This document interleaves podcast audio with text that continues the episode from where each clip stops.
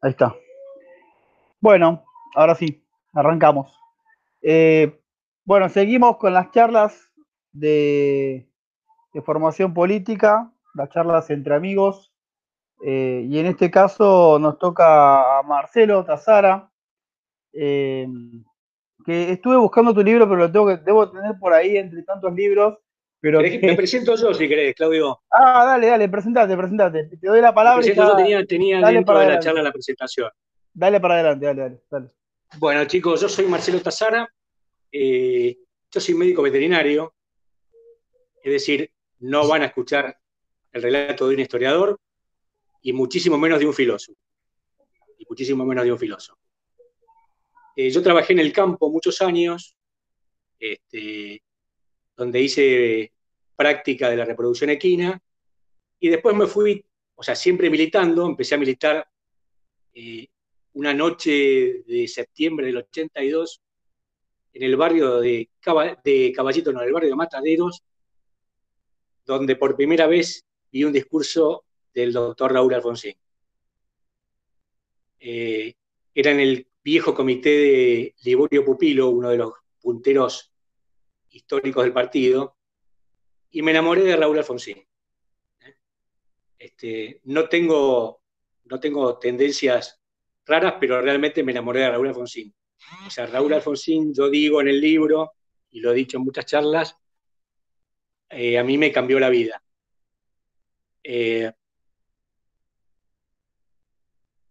los quiero saludar eh, bueno, ya les repito, no soy un historiador, la historia a mí me gusta y me parece, como bien dice Maquiavelo, que es realmente la maestra de la, de la política. ¿eh? Yo creo que no hay ningún político, ningún buen político que no pueda, que, no, que deba conocer la historia sin ninguna duda. Eh, pero a mí lo que más me gusta, o sea, la gran pasión mía es la idea, el pensamiento llevado a la acción de gobierno. Es decir, ¿cómo yo puedo pensar, siendo intendente de la ciudad de Buenos Aires o de la ciudad que sea, una ciudad e ir transformándola ediliciamente o creándola para que se transforme en una ciudad humanista, en una ciudad radical. Yo me acuerdo que escuchaba al candidato entonces Mauricio Macri hablar de la ciudad de Buenos Aires y él decía que él iba a convertir a la ciudad de Buenos Aires en Barcelona. Bueno, yo creo que después de 13 años de gestión me parece que estamos bastante lejos de ser Barcelona. Eh, les cuento la historia un poco del libro. El libro empieza a nacer en la última interna que nosotros jugamos fuerte dentro de nuestra parroquia. Yo soy la, ex Parroquia 20, hoy Comuna 1, donde en la última interna yo hablaba con los muchachos de la Juventud Radical y me di cuenta que cuando indagaba un poco en esto de la lucha, en la militancia, en la lucha política, no me sabían diferenciar. Yo le preguntaba, bueno, muchachos, ¿cuál es la diferencia entre el peronismo y el radicalismo? Y la verdad que no, no me sabían contestar, me decíamos, somos nacionales y populares como el peronismo. Le digo, no, bueno, muchachos, pero me parece que la lucha en la calle y la lucha en la militancia me parece que requiere de otras aptitudes, de otro conocimiento. Entonces de ahí empecé a pergeniar el libro. El libro, yo no sé si lo conocen, lo muestro. Es las raíces filosóficas del tema de la charla, ¿eh? donde está los revolucionarios del parque, y del otro lado está la bandera del parque la bandera revolucionaria del parque. Eh, nosotros en el año 2009, nosotros, los, nosotros siempre hablo del militante común, ¿no? no de la élite del partido. El militante común te las tiene que ingeniar de alguna forma para ver cómo se puede arrimar al poder y creamos en esa época lo que fue el foro de historiadores radicales en el Comité Nacional. En ese momento era presidente del Comité Nacional el doctor Sanz, y en una de las charlas que tuvimos con Sanz, Sanz nos propone hacer un libro. Él quería ser futuro candidato a presidente de la República y la idea era escribir un libro del cual él nos dijo que tenía que ser un libro revolucionario. Bueno, a mí me encantó la idea, a mí me tocaron dos temas. Una era la filosofía política del partido y el otro era las diferencias ideológicas con el Perón. O sea, lo, que, lo que habíamos visto con los chicos estos de la juventud, aquella interna, lo, iba, lo tenía que generar en un, en un documento teórico y hacer las diferencias que teníamos con el Perón. Eh, y en, esos años, en esos años, o sea, yo creo que en la vida no hay casualidades, sino causalidades. Un día caminando por una librería en la calle Tucumán y La Valle, en la calle Tucumán y Callao, perdón, encuentro en una librería que se llamaba Librería Universitaria un tomo de la Universidad de Comillas. Si mal no recuerdo, era el libro que habla sobre la filosofía del derecho de Krauss. Bueno, lo compro, y empiezo a ver que hay un montón de bibliografías sobre el tema, y que hay un instituto, que lo quiero destacar especialmente, que se llama Instituto de Liberalismo, Krausismo y Masonería dentro de la Universidad de Comillas. Tomo uno de los mails que había ahí y me empiezo a escribir con el director del instituto, ¿eh? en Madrid, el profesor Enrique Menéndez Uré. El tipo se sorprende mucho. Dice, ¿cómo puede ser que en la Argentina haya alguien que estudie estos temas? Dice, porque nosotros en España tenemos una tradición krausista, pero ustedes, le digo, no, profesor, le digo, nosotros tenemos una enorme tradición krausista le digo, el máximo exponente del primer movimiento histórico que se desarrolló en la Argentina fue Hipólito Yrigoyen. Hipólito Yrigoyen se valió de las ideas de Krauss. Y entonces ahí él recuerda y me dice, sí, dice, ahora que me, usted me, todo esto por mail, ¿no? Iban y venían mail de Madrid a Buenos Aires. Me dice, bueno, sí, yo recuerdo que hubo un profesor que se llamó Arturo Roy, donde Roy escribe un libro que se llama Los grafistas argentinos. Bueno, carta va, eh, mail va, mail viene. Un día Menéndez Ureña eh, misteriosamente me deja de escribir. Yo pensaba, ¿no? Dentro mío, digo, qué, extraño, ¿no? Digo, algo, algo debe haber pasado con este hombre. O soy muy básico en lo que le escribo, cosa que no me parecía porque el intercambio había sido bastante fructífero. Eh, hasta que esto habrá sido mediados del 2014, principios de 2014, hasta que en el 2016 puedo viajar a Madrid y me llego hasta comillas. Para mí un sueño, yo lo había visto todo por internet, tenía los libros, y me responden, me contestan que eh, Menéndez Ureña había fallecido. Bueno, yo entre o sea, luchaba entre la alegría de, estar ahí y el, la pena que me dio la muerte de este hombre. Y empecé a escribir, empecé a escribir allá por el 2009, hasta que el senador Ernesto Sanz decide bajarse la candidatura. El hecho de que Ernesto Sanz se baje la candidatura significó que el libro quedó, como pasa en Argentina comúnmente con estas cosas, en agua de borraja. Es decir, nos sacó el apoyo, el libro quedó en la nada. O sea, el libro iba a ser editado por la editorial del Senado de la Nación. Bueno, gran decepción, la verdad que me estuve dos semanas bastante knockout,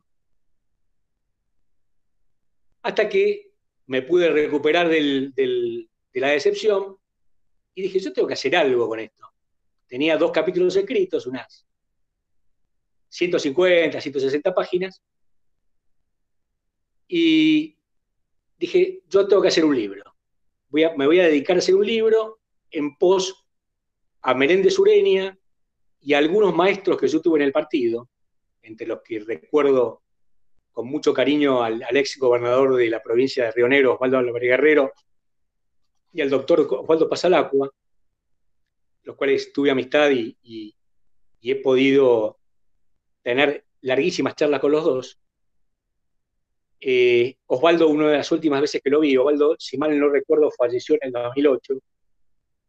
Y allá por fines del 2007 yo tuve una charla en la Fundación Arturo Ilia y me dijo yo, espero que algún día alguien tome esto del krausismo y de la filosofía política del partido y lo lleve adelante, porque si no esto, esto se va a morir, esto va a, perderse.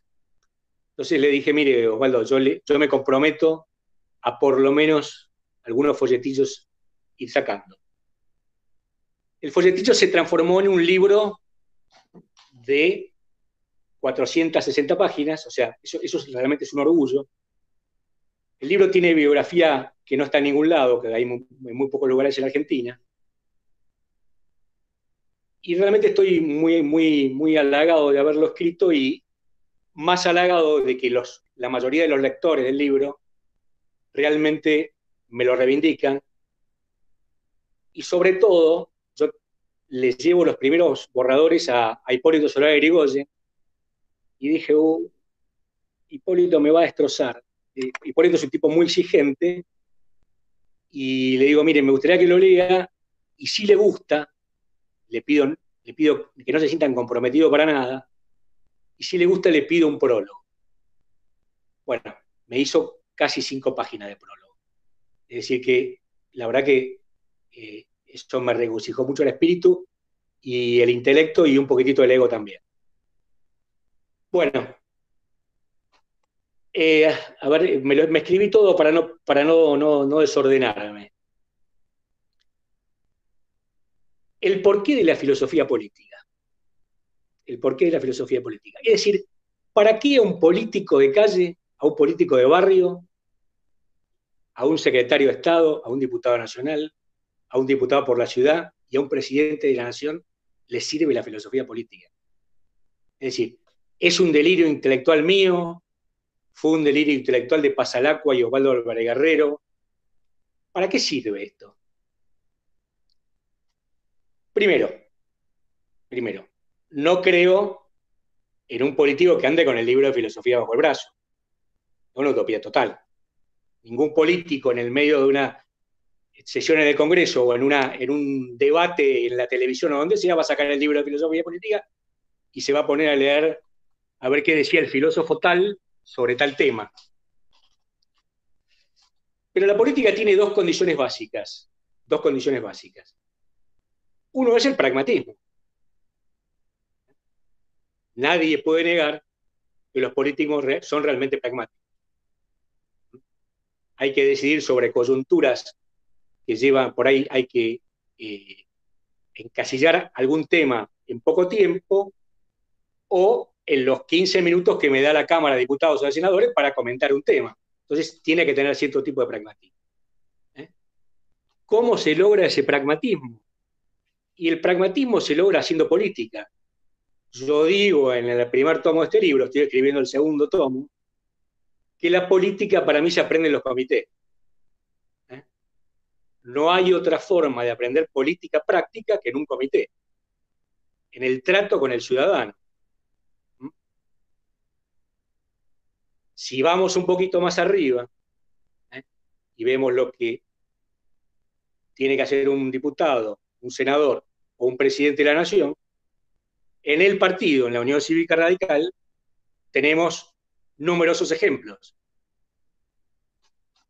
El más grande ejemplo de lo que es un, un político pragmático y a su vez un gran teórico en lo filosófico, es nada más y nada menos que el gran estadista don Arturo Humberto Ilia. Don Arturo Ilia, en la última vez, la última vez que lo escuché contar a, Eduardo Angeló sobre estos temas, hacía campaña no en su Córdoba natal, todos sabemos que Ilia nació en Pergamino, pero conocía, pero se va a vivir a Córdoba, se va a vivir a Cruz del Eje, No olvidemos que Cruz del Eje es al norte de, Córdoba, en una zona muy árida y con no mucha cantidad de riqueza. Es un lugar donde faltaba el agua, entre tantas cosas, de tantas carencias que tenía Cruz del Eje. Don Arturo, en poco tiempo de haber llegado, creo que llegó en el 29, ¿eh? enviado por Irigoyen, se había recibido de médico en la Universidad de Buenos Aires, y no se quedó en Buenos Aires en zona de confort haciendo política en los barrios porteños. Se fue a Cruz del Eje. Se hizo médico rural. Eso no es un detalle menor para un político. El médico rural toma de todo el pueblo muchas de las cosas que están pasando en el pueblo por la misma acción que tiene. Es decir, empezó caminando Cruz del Eje, don Arturo. ¿Eh? Se hizo fuerte en Cruz del Eje, se hizo fuerte en la provincia, en el norte de Córdoba, y después fue extendiendo su militancia a toda la provincia, y en el año 62, don Arturo Illia sale electo gobernador de la provincia de Córdoba. ¿Mm? Elección anulada por Frondizi por las presiones de los factores fácticos de poder. ¿Mm? Pero había sido electo gobernador de la provincia de Córdoba. Que tampoco es un detalle menor, tampoco es un detalle menor. Porque una de las cosas que se dicen en el partido es que Balbín no fue candidato en el 63 porque, Arturo, porque le había dejado el espacio a Arturo Illia porque pensaba que no iba a ganar. Es exactamente lo contrario. Don Arturo había ganado la gobernación de Córdoba, la segunda provincia en ese momento de la Argentina, y era el candidato natural. Por eso fue candidato don Arturo. Arturo Ilia gana la provincia de Córdoba, pero Arturo Ilia tenía en su cabeza una filosofía política muy poderosa, que es la socialdemócrata de los países escandinavos. Porque Arturo Ilia no solo había caminado su provincia, sino que en los años veinte y pico, había caminado Europa y había vivido ocho meses en la ciudad de Copenhague. Donde, entre las cosas que hacía Arturo Ilia era andar en bicicleta con el rey. ¿eh? Y algunos graciosos por ahí dicen que inclusive tuvo alguna relación con la princesa, con la hija del rey.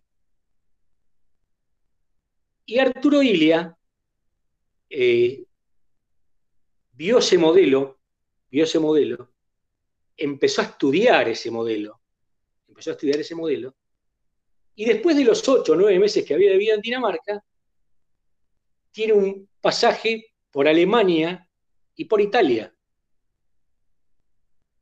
Y ve la enorme diferencia, la enorme diferencia que había entre las sociedades de monarquías de monarquías eh, legislativas, de monarquías parlamentarias que había visto en Dinamarca, con el fascismo y el nazismo en Alemania.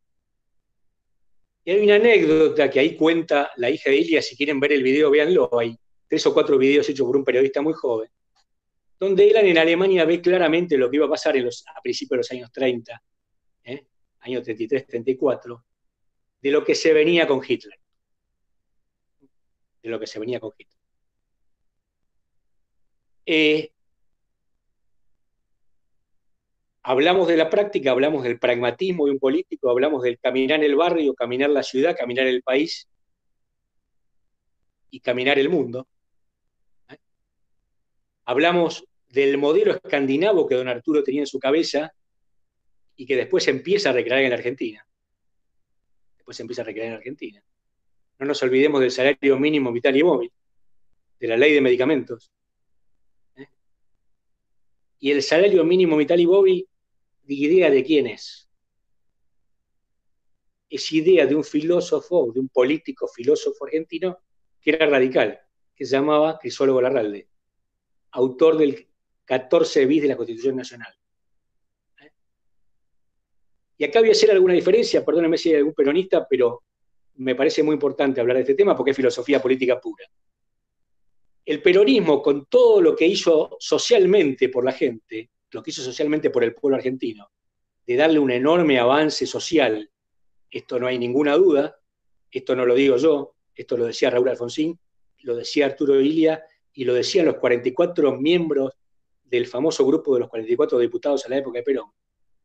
De las 16 leyes sociales que se votaron en esa época, el, radicalismo le votó 15 a Perón. ¿Eh? O sea que en eso estamos de acuerdo.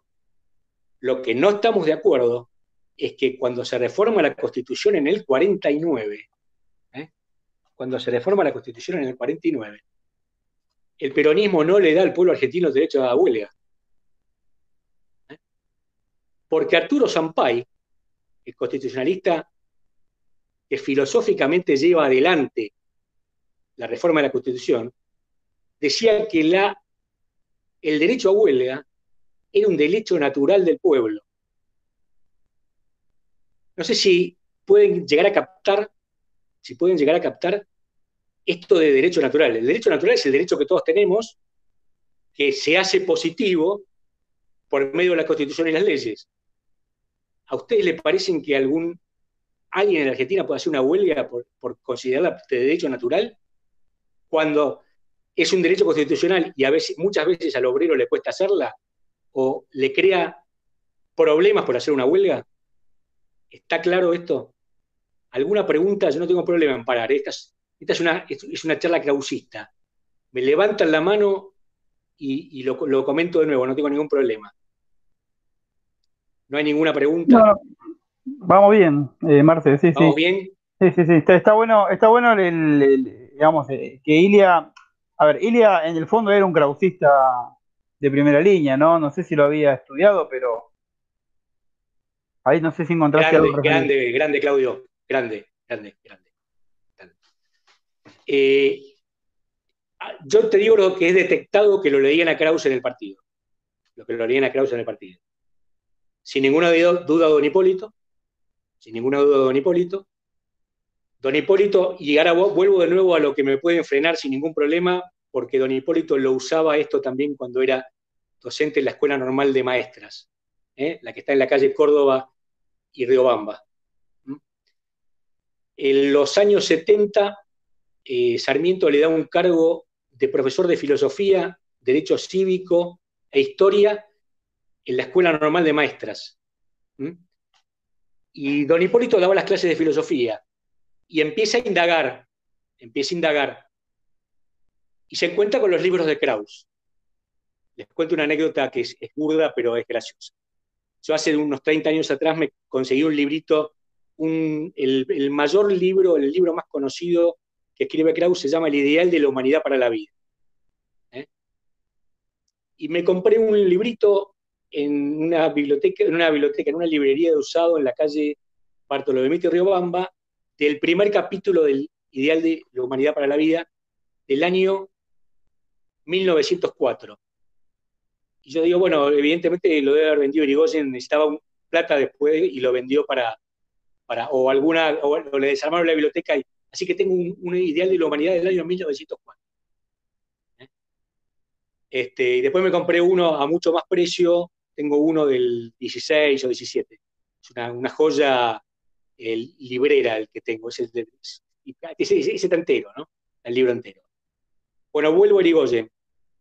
Irigoyen empieza a ver cuáles eran los filósofos que, concordaban con su pensamiento, compra libros de krausismo, había dos filósofos que estaban traducidos, que eran Timbergien, que era belga, y Arendt, que era un francés que daba clases, lo había mandado a dar clases a la Universidad Libre de Bruselas. ¿Mm? La Universidad Libre de Bruselas es una universidad que está en Bruselas, que se, de alguna forma la crearon para la lucha interna en cuanto a lo que era lo escolástico fuerte que tenía Bruselas con la Universidad de Lovaina, que era una universidad jesuita. ¿Se entiende, no? O sea, los jesuitas apuntan bastante, y el Papa es un claro ejemplo, a lo hegeliano. ¿eh? Los krausistas abrevan muchísimo en Hegel. ¿eh? Y Krauss es todo lo contrario. Es decir, en la segunda parte de mi libro, que es donde yo hablo de las diferencias ideológicas con el peronismo, la lucha filosófica es entre Krauss y Hegel. Don Hipólito empieza a dar clase en la escuela normal número uno, ahí en Balvanera, y la empieza a dar con un método que se llama Krauseo-Frebelismo. Frebel fue un pedagogo alemán contemporáneo a Kraus, había diferencias de edad, pero contemporáneo que se llegaron a conocer, que fue el creador de los kindergarten. Los kindergarten son los famosos jardines de infantes.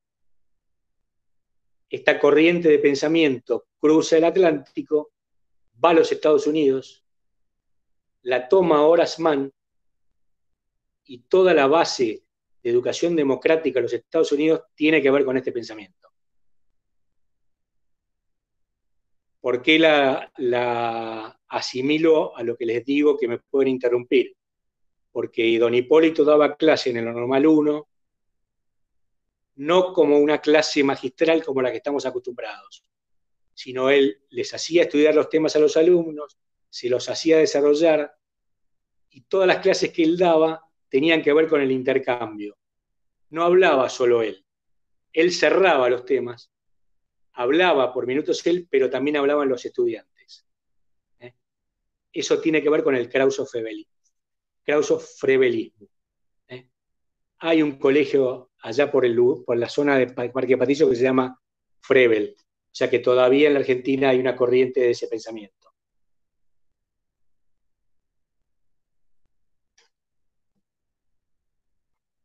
Vuelvo a don Hipólito. Don Hipólito toma todo, eh, a don Arturo, perdón. Don Arturo toma todo esto, empieza a buscar libros de Krauss en la Argentina y da con el famoso libro que les nombré al principio, de los krausistas argentinos, escrito por un filósofo mendocino, Arturo Roy, que estaba exiliado en, en México y desde México escribió un libro que se llama Los Krausistas Argentinos, que hay referencias en mi primer libro y seguramente alguna en este segundo tomo que estoy escribiendo. ¿Está claro? Me cuenta Osvaldo Álvarez Guerrero a mí que él comienza a leerlo a Kraus de la mano de don Arturo y le aconseja que vaya a buscar el libro, Los Krausistas Argentinos, a la biblioteca de la prensa, donde yo lo fui a buscar años después y no lo encontré. Los Crafistas Argentinos es un libro que yo lo busqué eh, más o menos durante veintipico de años y un día di con él. ¿eh? Recomiendo su lectura, realmente es un libro muy interesante, muy, muy interesante. Bueno, vamos a seguir con el tema. El porqué de la filosofía política. Sí, para que ahí Marala está, estás compartiendo pantalla, Marala. Ahí no, ahí está, perfecto.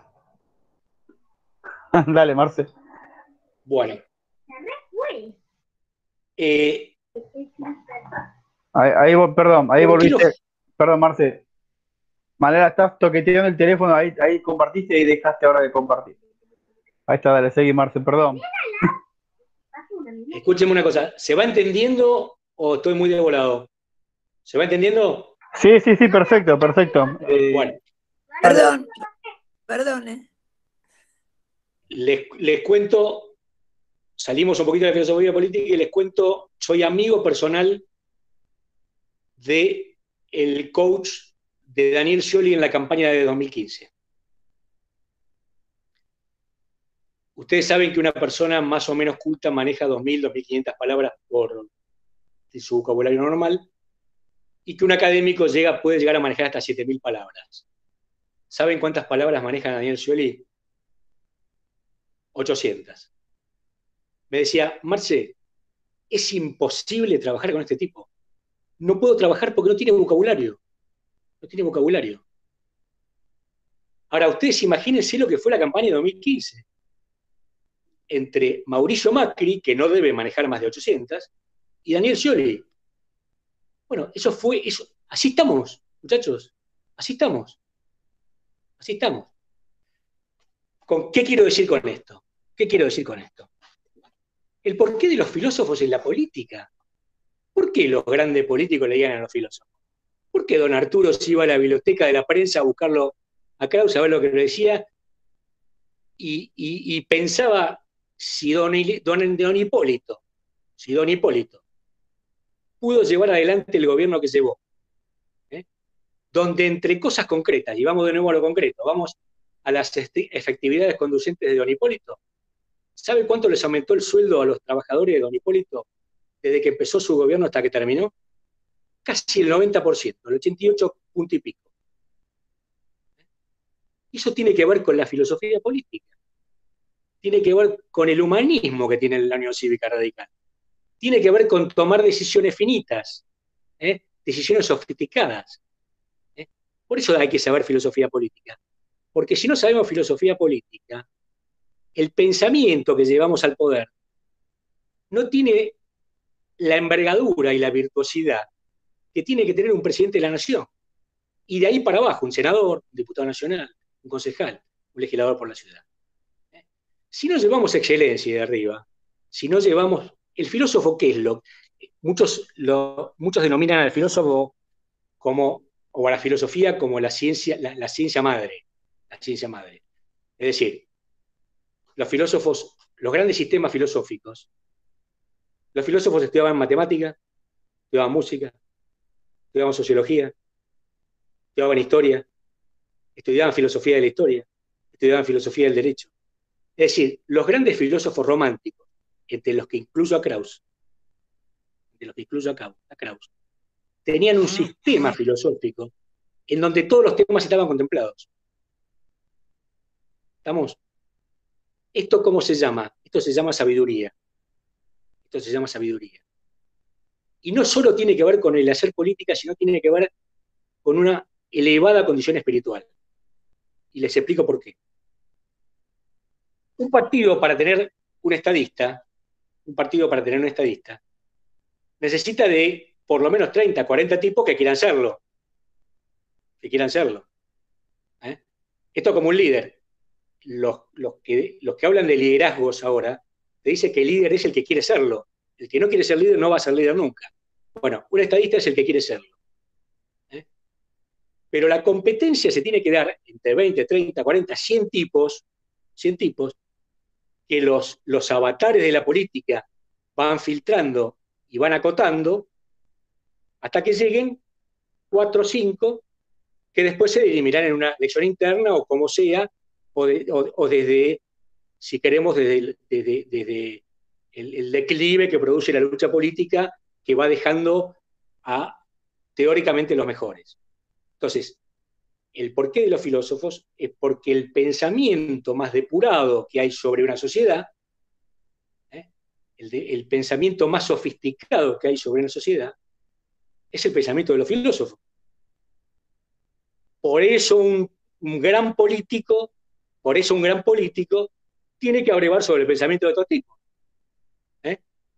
Pero repito, no anda con el, con, el, con el libro de filosofía bajo el brazo, pero sí tiene que conocer ese pensamiento. Sí tiene que conocer ese pensamiento. Lo bajamos de nuevo a lo práctico. Lo bajamos de nuevo a lo práctico. Mi maestro Eduardo Pasalacua, una de las cosas que hacía era nos llevaba a dar una vuelta por la ciudad de Buenos Aires y nos mostraba los estilos arquitectónicos de la ciudad de Buenos Aires. Y nos decía, este estilo arquitectónico tiene que ver con el desarrollismo, este con el conservadorismo, este con el radicalismo y aquel otro con el socialismo. ¿Por qué? Y era eh, bastante gorila en ese sentido. Nos llevaba al barrio de los Perales en Matadero y nos llevaba al barrio Caferata en, Parque Chacabuco. Si algún día pasan, miren la diferencia entre uno y otro. ¿Está claro? La filosofía política se ve hasta en una obra de Ilicia. y se lo sofistico un poquito más.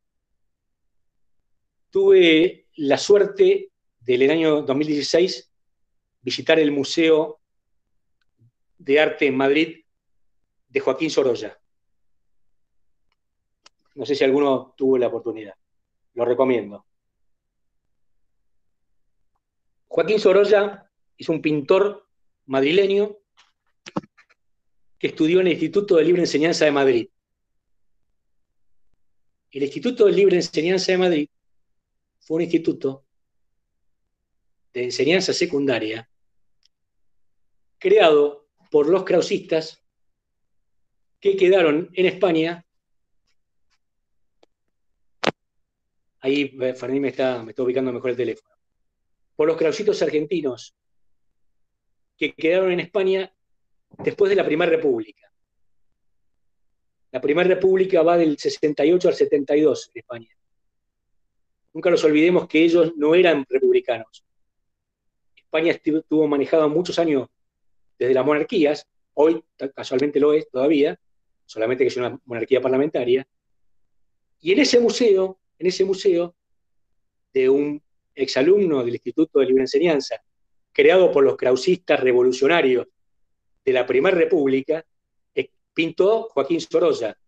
Y si ustedes ven las pinturas de Sorolla, van a ver claramente que son pinturas que grafican muy fuertemente el tema de la libertad.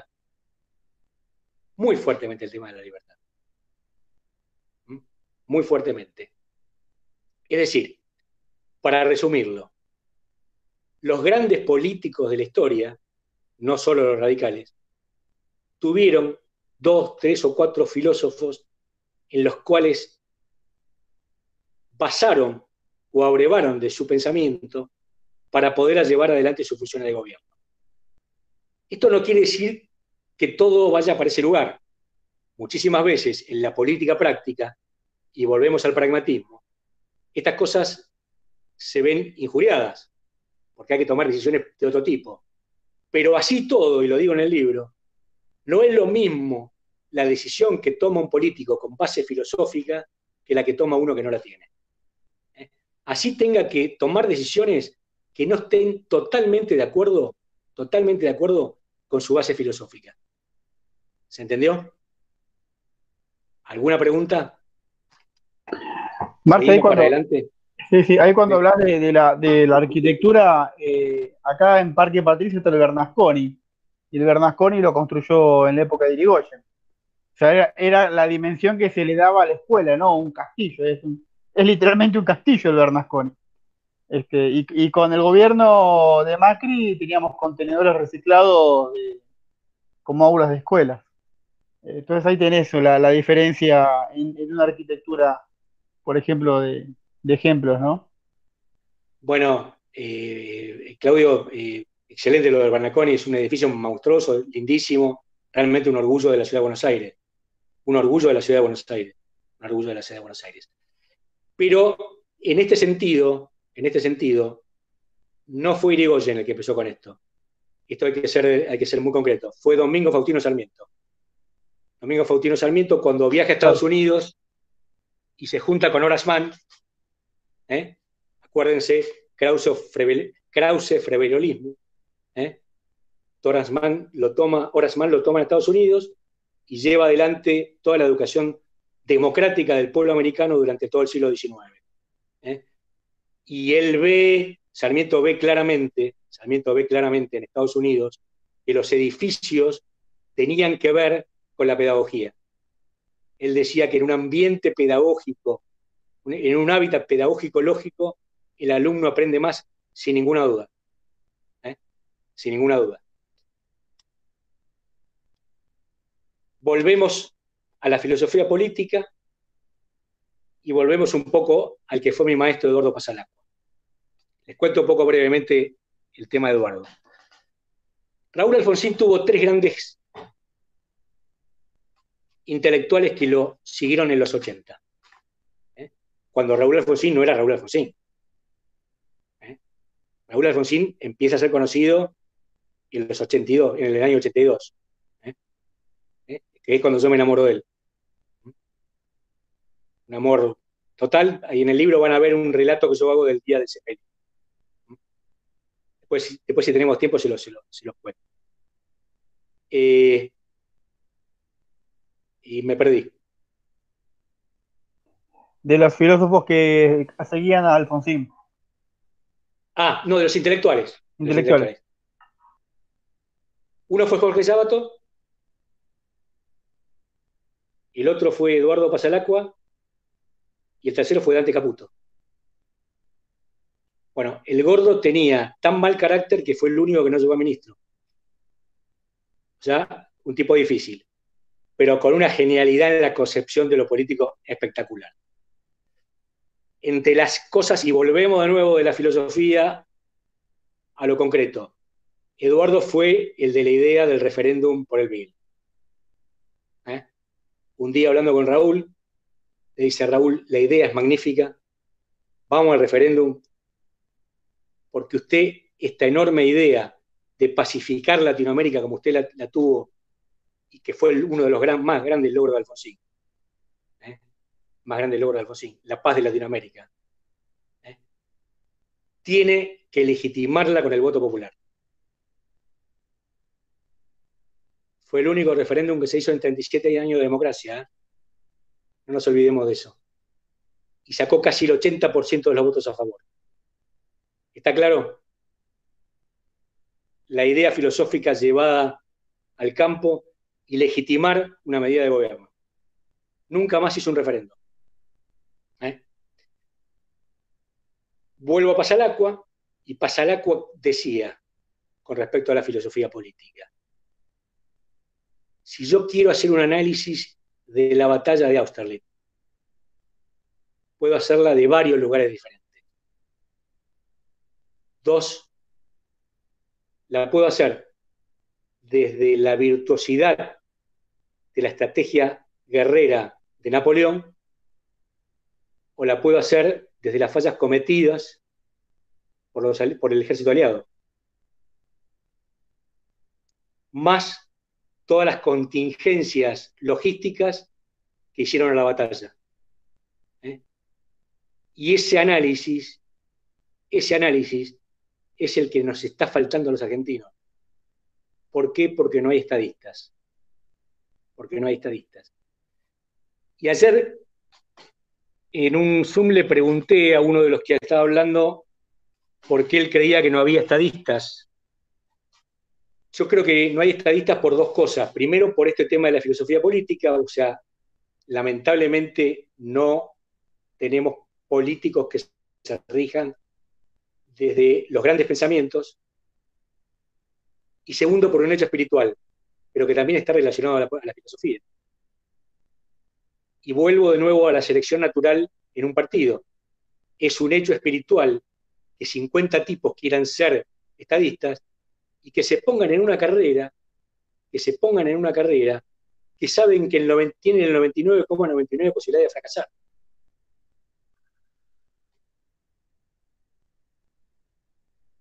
Porque puede ser el mejor de todos y no llegar nunca ni siquiera a ser intendente de la Ciudad de Buenos Aires. Está claro, por eso digo que es un hecho espiritual. Bueno, Marcelo T. de Alvear, Marcelo T. de decía que tenía en su gabinete no menos de cinco o seis ministros que estaban capacitados para ser presidente de la nación. Hoy la Unión Cívica Radical no tiene ni. Es triste, ¿eh? Es triste. Y si vamos a mirar la cosa desde afuera, en momentos de pandemia y de mucho, mucho, mucho despiole político, socioeconómico y hasta psicológico, si vemos el manejo de Angela Merkel de la pandemia, no solo en Alemania, sino en toda la ayuda que va a prestar a todos los países de la comunidad, nos damos cuenta de la valía de un estadista. Eh, no nos olvidemos que Angela Merkel está gobernando con un partido socialdemócrata, eh, en una, eh, creo que también tienen, son tres, creo que también es un partido liberal, corríjanme, pero me parece que son tres, y que desde algún lugar, desde algún lugar esta socialdemocracia tiene que ver también con algunas ideas de las que estoy expresando ahora. O sea, Krauss fue eh, uno de los inspiradores de la socialdemocracia, de la socialdemocracia, sobre todo del lado de, España, ¿no? Este, o sea, cuando se empiezan a formar las corrientes socialdemócratas en Europa, Krauss fue uno de los filósofos que impulsó fuertemente. ¿Mm? ¿Alguna pregunta, alguna duda?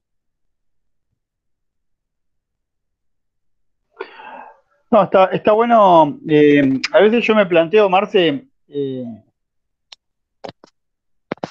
si, un estadista hoy llegaría a presidente, me lo planteo al revés, ¿no? Me planteo, porque es como vos decís, Macri y, y Scioli, con 800 palabras cada uno, llegaron a ser los dos principales candidatos. Entonces, a veces me pregunto si el sistema político eh, busca a los Macri y a los Scioli, o si en verdad busca eh, a tipos como Alfonsín, ¿no? Eh, es una pregunta que me hago permanentemente en el sentido de, si hoy Raúl Alfonsín tuviera 20, 30 años, ¿volvería a ser Raúl Alfonsín o Raúl Alfonsín fue una cuestión de época? Eh, ese es un tema que por ahí yo tengo a veces. Eh, eh, yo estoy totalmente de acuerdo con vos. Yo estoy totalmente de acuerdo con vos. es una pregunta que me hago todo el tiempo. Tuve el lujo de conocer estos tipos. Tuve el lujo de conocer estos tipos. Pero, ¿vale una anécdota de Raúl? Vale una anécdota. Año 1972. Raúl se va en micro a ver un puntero en Junín. Estaba pergeniendo la interna contra Balbite del 73. Se junta con el puntero, no me acuerdo el nombre. Le dice, quiero ir al comité de Lincoln. Estaban en Junín. El puntero le dice a Raúl, mirá que el comité de Lincoln es berlinista, vamos igual, vamos igual, vamos igual. Vamos a persuadir, vamos a persuadir. Llegan al comité de Lincoln, no había nadie. Empiezan a dar vueltas, empiezan a preguntar, consiguen juntarse con el casero. Y en la charla se dieron cuenta que no, no iba, no iba a poder hacer mucha acción política porque eran balvinistas el casero le dice, doctor, le dice, usted, qué sé yo, dice, mire, yo tengo una, rifa, no me voy a comprar una rifa. Sí, sí, le dice, no hay ningún problema. ¿Cuánto vale la rifa? 50 pesos. El puntero cuenta que cuenta la historia, Raúl saca la billetera y tenía 50 mangos. Y le compró la rifa. Dieron vuelta por todos los lugares que tenían que dar, fueron a los otros pueblos, hizo lo que tenía que hacer, la Itana la perdió por poco. ¿eh? La Itana la perdió por poco.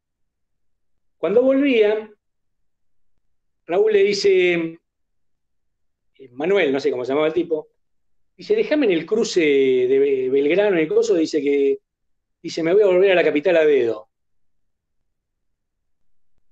No tenía un mango. No tenía un mango. Entonces el tipo se da cuenta y le dice, Raúl, le dice, te voy a pedir un favor. Dice, ¿por qué no me das esa rifa que vos tenés? Porque yo tengo la intuición que me voy a ganar el premio. Y Raúl le dice, sí, le valió la cosa y dice, sí, tomala. Dice, no, no, pero te la voy a pagar. Y le dio los 50 mangos. Y a los, hacen dos cuadras y le dice, mira, lo estoy volviendo a pensar. Dice, ¿por qué no me dejas en la terminal? Dice, me voy a volver en micro a Buenos Aires. ¿Hoy hay un político que pueda llegar a hacer eso? Está claro que había otra vocación. Había otra vocación.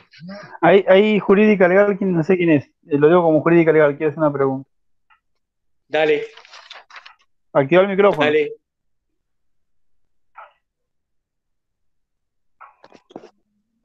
A ver, activa el micrófono. Eh, uh. Bueno, hacela por escrito si querés y yo te la, dale. Dale, dale, dale, yo te, espero, te espero. Sí, sí, sí.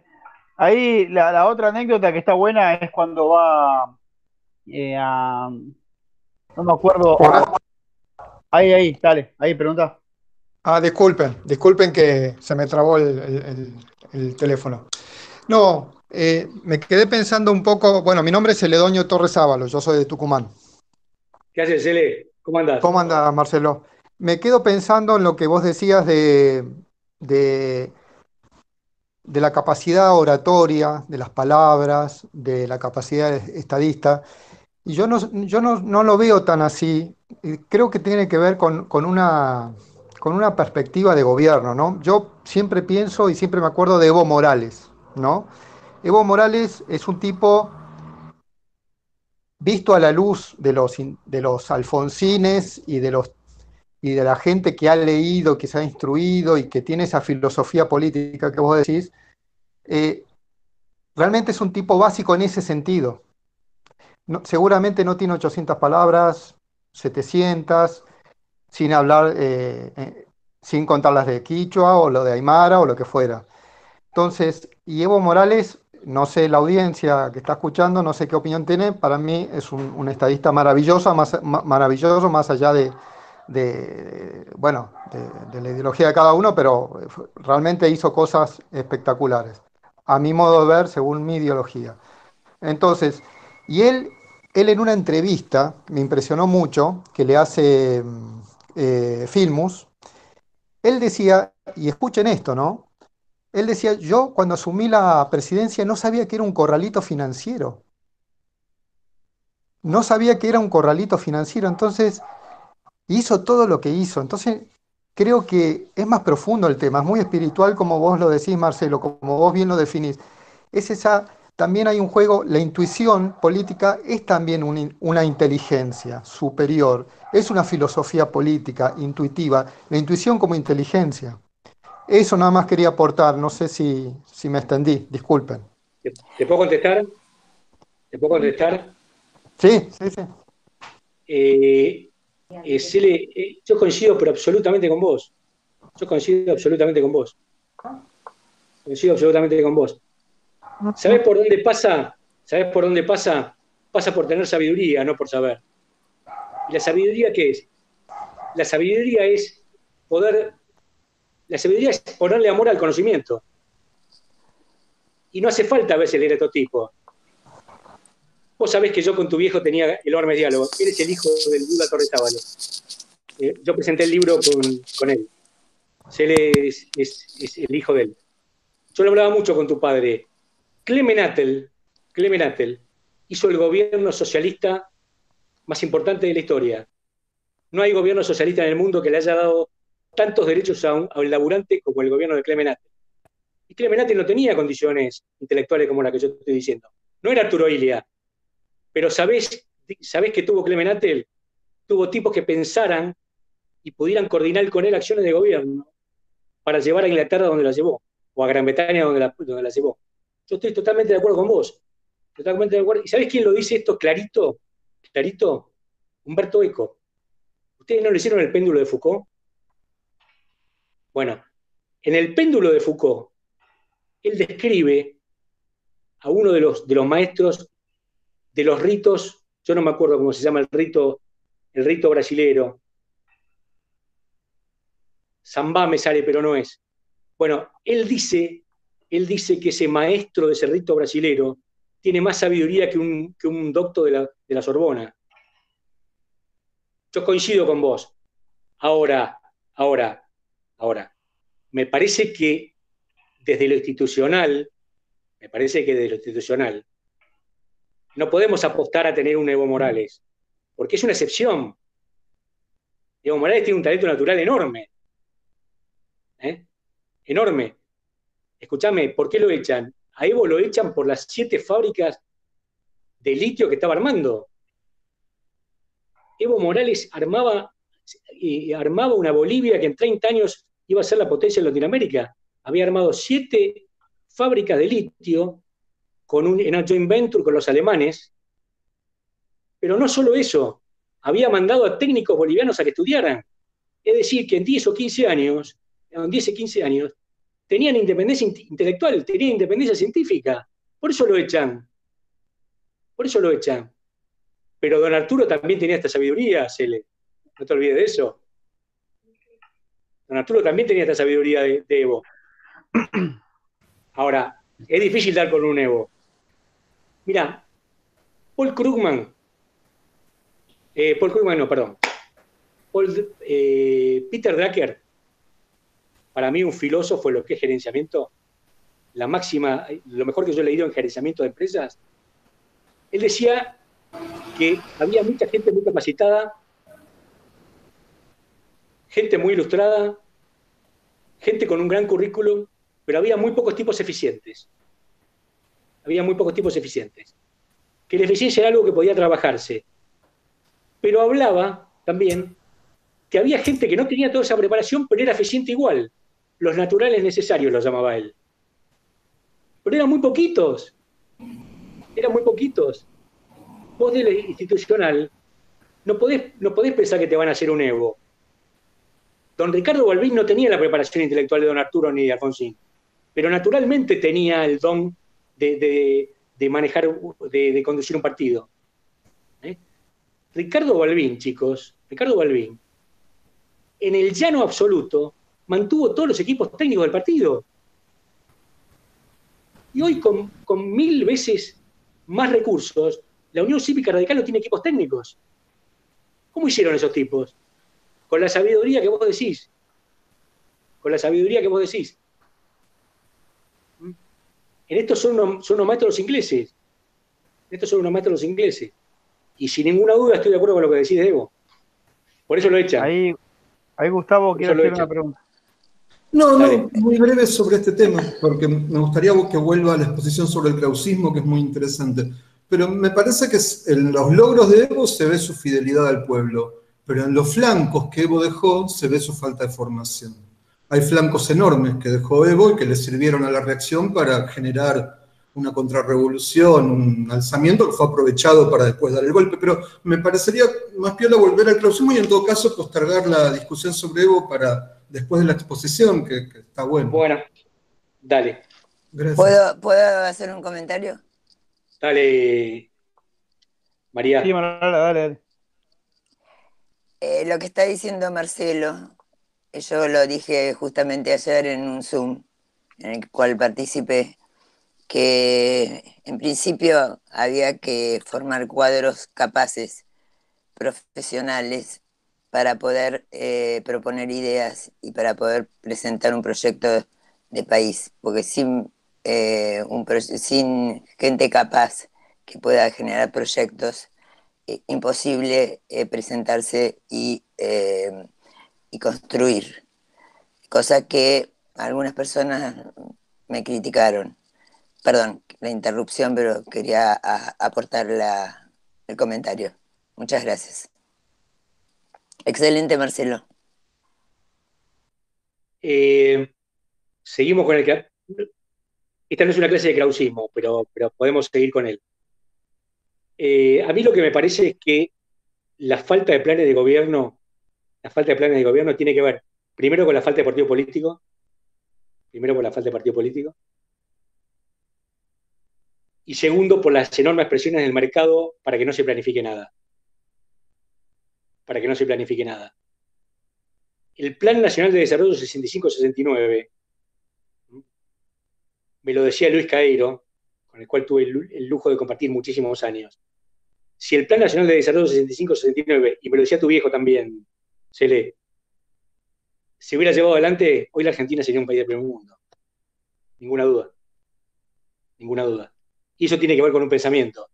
Pero no solo tiene que ver con un pensamiento, tiene que ver con la sabiduría que tenía Evo de caminar el país y saber dónde están los pensamientos y las posibilidades de hacer lo que hay que hacer. Don Arturo Illia sabía cuánto rendía el maní en Córdoba, cuánto rendía el algodón en el Chaco, dónde había que hacer un puente, ¿eh?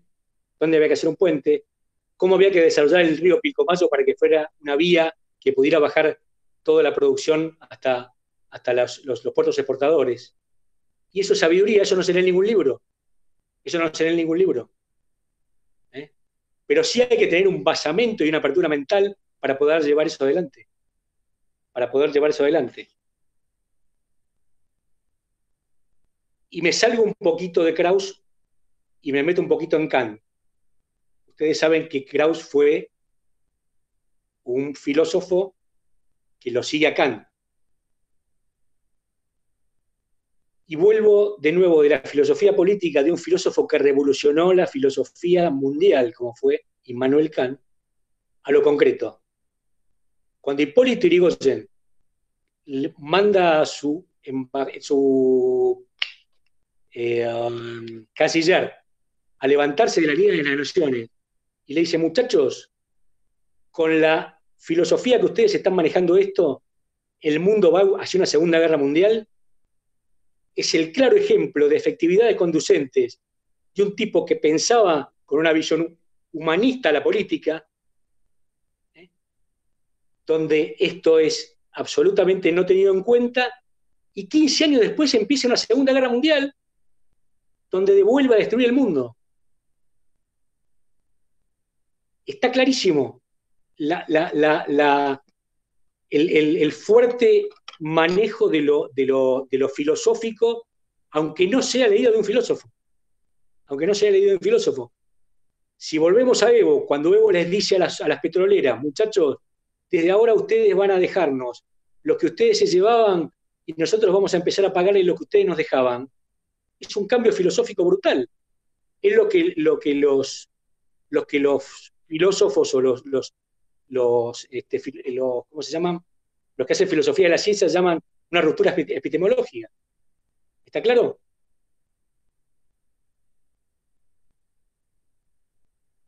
toda la filosofía de nuestras relaciones exteriores tiene que ver con Kant.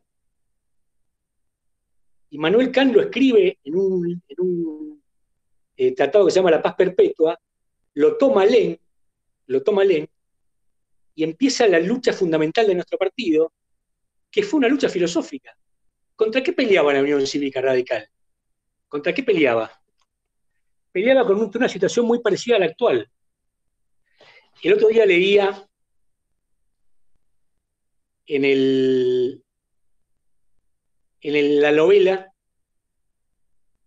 que se llama La Bolsa, escrita por Julián Martel, de la situación económica financiera en 1890. Es un relato muy actual de lo que está pasando ahora. Es decir, el capital financiero, el fruto del trabajo del pueblo argentino, se estaba yendo afuera. Y hay un capítulo en la novela que se llama A París.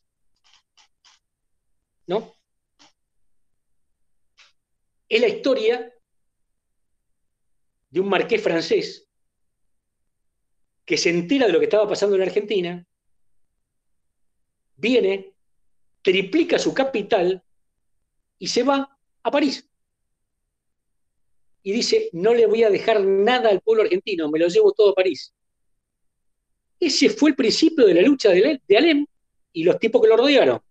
Porque no nos olvidemos una cosa, que no fue la revolución del 90, no, fue solo una revolución radical, una revolución cívica, donde estaba Aristóbulo del Valle, donde estuvo Mitre desde, algún lugar, donde estaba Lisandro de la Torre.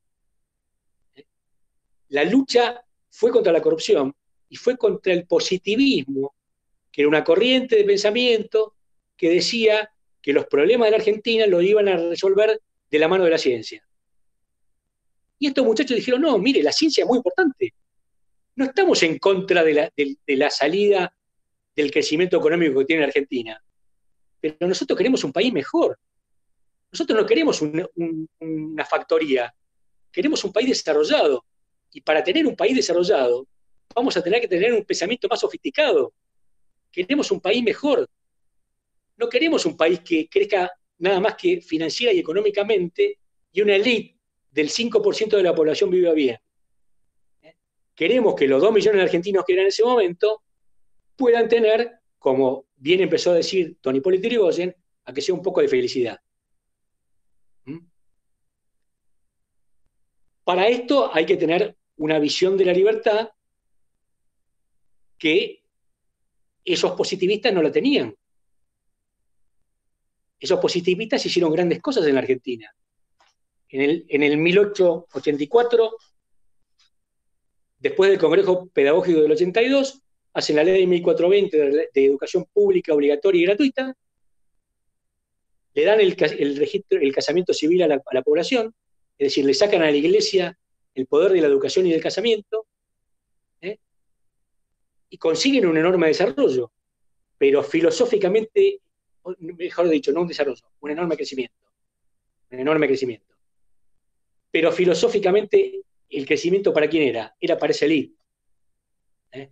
Por eso Irigoyen, Alvear, Irigoyen, Alvear, Alén, Aristóbulo del Valle, Lisandro de la Torre, eh, y todos los que pelearon en la Revolución del 90, decían, pero esto hay que expandirlo a toda la sociedad, porque si no, esto va a seguir creciendo, pero no lo vamos a, desarrollar nunca. ¿Está claro? A mediados de los 90 le preguntaron a un periodista, plena época de Carlito Saúl, por qué se lo criticaba tanto en la economía que estamos llevando adelante si el país crecía al nivel que estaba creciendo. Los primeros cinco años creció un promedio del 6% el Producto Bruto Interno. Y el periodista dijo, los cementerios crecen pero no se desarrollan. ¿Está claro? Lo que querían estos muchachos era un país desarrollado. Lo que querían no era una masa informe que trabajara para una oligarquía. Lo que querían era un pueblo educado ¿eh? en pos de una Argentina mejor. Por eso, y volvemos al krausismo, Kraus decía que la gran herramienta emancipadora era la educación. Era la educación. Si nosotros vamos a los debates de la ley 1420, vamos a ver claramente, y les aconsejo la lectura de esto, están en esos libritos chiquitos del Centro Editor Latinoamericano los debates en la palabra de Onésimo Leguizamón, cuando dice que el pueblo argentino va a ser un pueblo libre cuando sea un pueblo educado.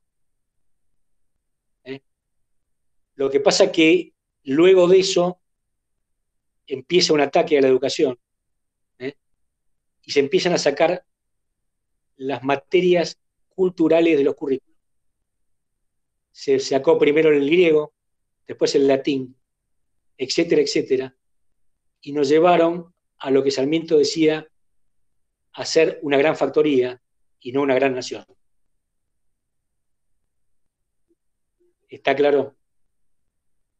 Kraus era un educador, por eso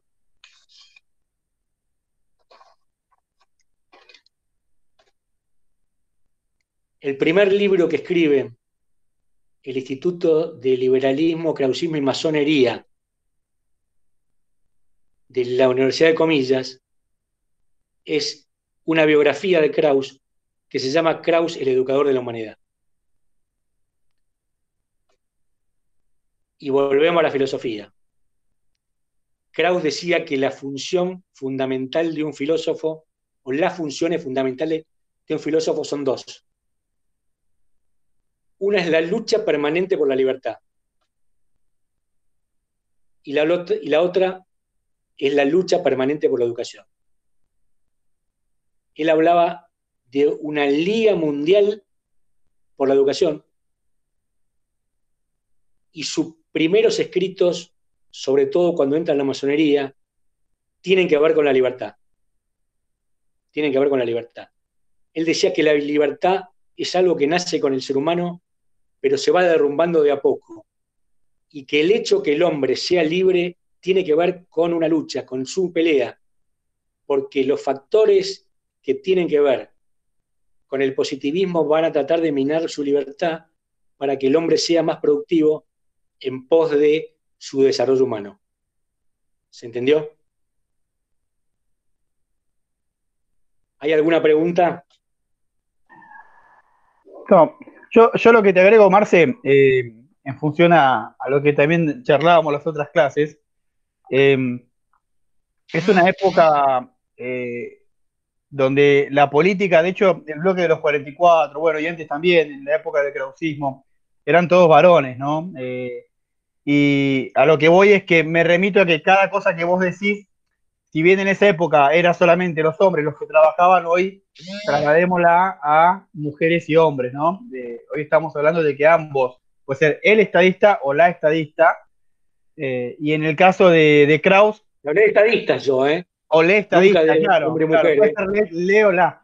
Eh, y en el caso de Kraus, que venía de la masonería, la masonería es una organización masculina, no admite mujeres. Entonces estamos en la misma historia, ¿no? Eh, digamos, traslademos todo eso en un, o pongamos eso en un contexto de época, eh, o no admite mujeres de manera regular, digamos, pero trasladémoslo al siglo XXI, donde todo lo que estás diciendo, todo ese, todo ese ejemplo puede tranquilamente trasladarse a una futura estadista mujer que pueda llegar a ser igual o superior a lo que fue, por ejemplo, Arturo Ilia. Y lo, que, te, lo que te agrego ahí eh, como dato es que eh, a mí también me parece que lo importante, más allá de que es importante y muy importante la capacidad intelectual de quien preside o quien conduce, eh, también es muy importante de la gente que lo acompaña a esa persona, ¿no? Y, y en el caso de, de Raúl Alfonsín, que tenía el grupo Esperanza, eh, perdón, grupo Esmeralda, Esperanza, bueno, no me acuerdo. Esmeralda. Esmeralda. Esmeralda, Esmeralda. Esmeralda. Esmeralda. Esmeralda. Tenía, eh, digamos, una nutrida concurrencia de filósofos, de intelectuales, de académicos, de, de todo un poco. Eh, sí. y, y, en el caso de Arturo Ilia, no sé si tenía un grupo de ese estilo, pero lo que sí tengo entendido es que Alfonsín hereda gran parte de, de esa estructura eh, que fue el gobierno de Ilia. De hecho, la primera parte del gobierno de Alfonsín eran casi todos los que fueron ministros de Ilia. Y, después se fueron muriendo, ¿no? Eh, en el medio, digamos, es como que le tocó la última etapa. Entonces, digo, eh, la verdad es que, y, a esto vuelvo a lo que decías de Ilia, que hoy los radicales lo, lo reconocemos mucho a Raúl Alfonsín y a veces nos olvidamos mucho al mismo tiempo de Arturo Ilia. Y la verdad es que Arturo Ilia fue muy importante y, y tenemos un deber ahí como de reconocerlo, eh, no solamente por su humildad, que era lo que creo que la derecha siempre busca imponer, que él era un tipo humilde, honesto y nada más, sino como su terrible capacidad política, lo revolucionario que era, digamos, los grandes cambios que hizo, o sea, es un tipo como para eh, reconocer y poner en la línea de trabajo, porque la verdad es que tuvo un gobierno de otra dimensión, ¿no? Eh, ahí, Adriana, Sí, sí, ahí los amazonistas de mujeres, sí, sí, eso sí, sí, sí. Pero me refería que en esa época no era común y que la mayoría eran todos hombres, ¿no? Porque a veces venimos bueno, hablando de tema. Sí. Claudio, hoy los, los cinco o seis países que mejor han manejado la, pandemia están manejados por mujeres. La primera ministra neozelandesa, Angela Merkel, y no me acuerdo lo demás, pero estuvo manejada por mujeres, ninguna duda. Ninguna duda. ¿Sabes por qué? Porque una de, las cosas fundamentales que tiene que tener un filósofo es, inteligencia emocional. Yo creo que la, mujer tiene mucha más inteligencia emocional que nosotros, muchísima más.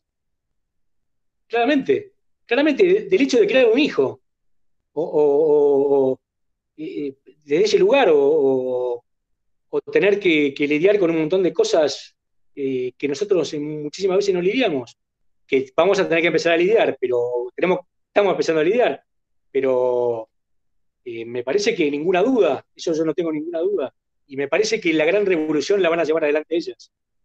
Lo estamos viendo, no, es una realidad absoluta. Es una realidad absoluta. Que me parece que, ah. eh, y además, yo tuve, de, los maestros que tuve, hasta séptimo grado tuve maestras mujeres. Soy un, un, producto de la, de la enseñanza de las mujeres. Hoy en mi facultad 60% mujeres. Y, pues, brillantes. brillantes. Dale, quería hacerte una consulta. Dale. ¿Sabes que no sé por qué no puedo encontrar dónde chatear? Eh, por eso estaba toqueteando y, hice un poco de lío, pero perdón que interrumpa. Eh, lo que está diciendo Marcelo es totalmente de acuerdo. Primero, sí hay logias de mujeres, la, la más importante es en Francia, mi papá era masón. Eh, se puede decir después que se mueren las personas. Eh, y el tema de las mujeres, y siempre lo dice Changi, que las mujeres son, somos un motor este, caminando. Eh, yo creo que ahora, a partir de la pandemia, ah, te estoy agregando algo, Marcelo, que vos hablaste de un, de un del tema de la guerra.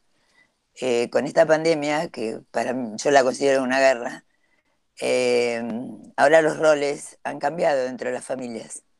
O sea, Yo estoy viendo que amigos míos que nunca lavaban un plato, o servían la mesa, o cocinaban, eh, ahora lo están haciendo.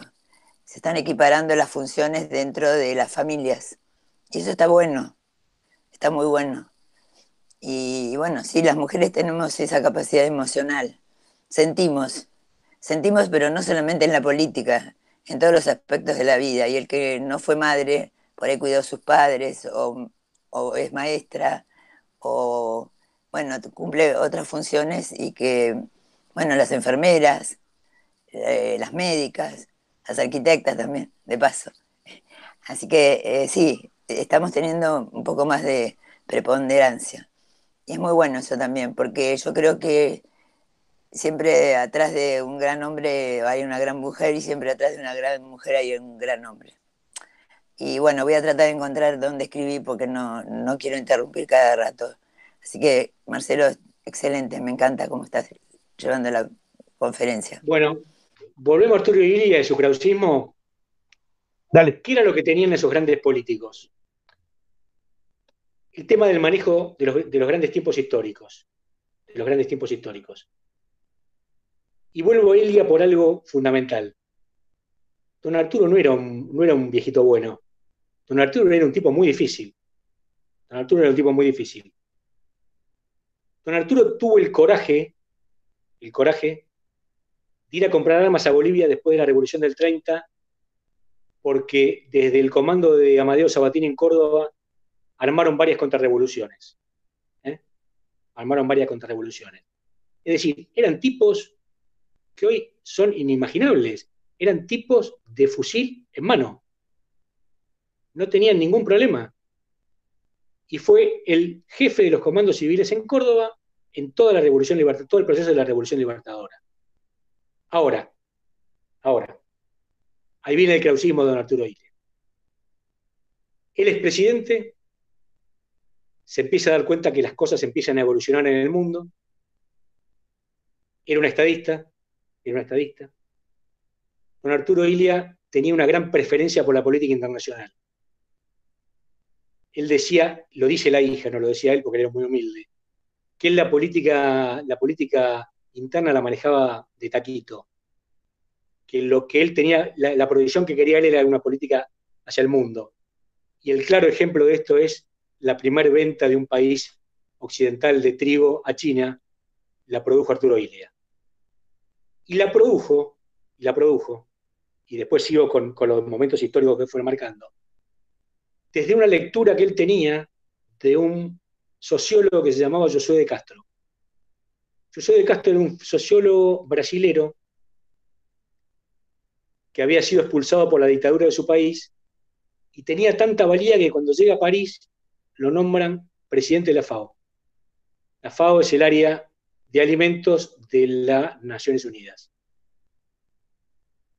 Don Arturo tiene un excedente de trigo en la Argentina, le sobraban 200.000 toneladas. Lo contacta José de Castro, del que había leído un libro fabuloso. En el próximo libro lo van a tener todo este, este, este desarrollo en el, en segundo tomo de mi libro. Lo contacta Josué de Castro. Josué de Castro le dice, yo sé dónde podemos ubicarlo se comunica con las autoridades chinas y por primera vez un país de Occidente le vende trigo a China en el año 1964. O sea, que la Argentina se hizo un montón de divisas de la mano de un pensamiento superior. ¿eh? Ya en su gobierno, en su primer discurso ante la Asamblea Legislativa, don Arturo Ilia dice, hoy la revolución es la revolución democrática que todo el pueblo argentino anhela y espera. ¿Eh? Ya había dejado el fusil que había ido a comprar a Bolivia y hablaba de una revolución democrática. ¿Eh? Van marcando los tiempos de la historia. Van marcando los tiempos de la historia. Y por último, por último,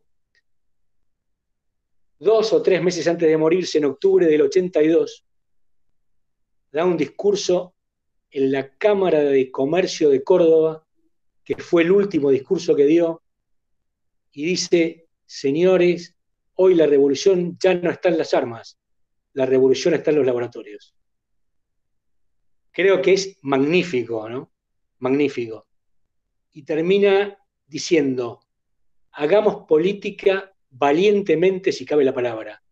Es decir, unía ese coraje que había tenido empuñando o, teniendo que empuñar las armas en aquel momento con su talento de decir, muchachos, el mundo va hacia allá, y tuvo tanto talento que 50 años antes, 50 años antes, previó que China podía ser la gran potencia mundial.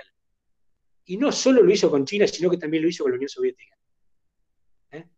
Tuvo excelentes relaciones con la Unión Soviética y Miguel Ángel Zavala Ortiz, a los pocos días de haber asumido como canciller, va a la reunión que hacen en la Embajada de la Unión Soviética en representación del gobierno argentino. Me parece que esto tiene que ver con una mente que miraba unos cuantos años adelante. Yo trabajé con un diputado, al cual no voy, a, no voy a nombrar, que apenas sabía leer y escribir, y nosotros en Joda nos encerrábamos en los despachos y veíamos el despacho de él encerrado y siempre decíamos, no, lo que pasa es que está pensando en los próximos 50 años. Y teníamos tipos que lo hacían. Raúl Alfonsín, Raúl Alfonsín, a pesar de ser un pacifista, con su filosofía kantiana, krausista, gramsciana, cuando entra Falda del Carmen, Falda del Carmen era donde se estaba desarrollando el misil famoso que había desarrollado la Fuerza Aérea, era un misil de mediano alcance, tenía entre 1.000 y 1.500 kilómetros de alcance, dice, muchachos, esto es el primer mundo. Y a pesar de ser un pacifista, preserva todo lo que puede ese desarrollo. ¿Eh? ¿Cómo termina esto? Termina de la mano del hegeliano Carlos Saúl, no nombro el apellido porque no me gusta, vendiendo hasta los motores de los misiles. Hasta los motores de los misiles. Creo que es clarito y concluyente. No se puede agregar mucho más. No se puede agregar mucho más. Muchachos, la Argentina fue garante histórico de la paz entre el conflicto de Ecuador y Perú. ¿Mm?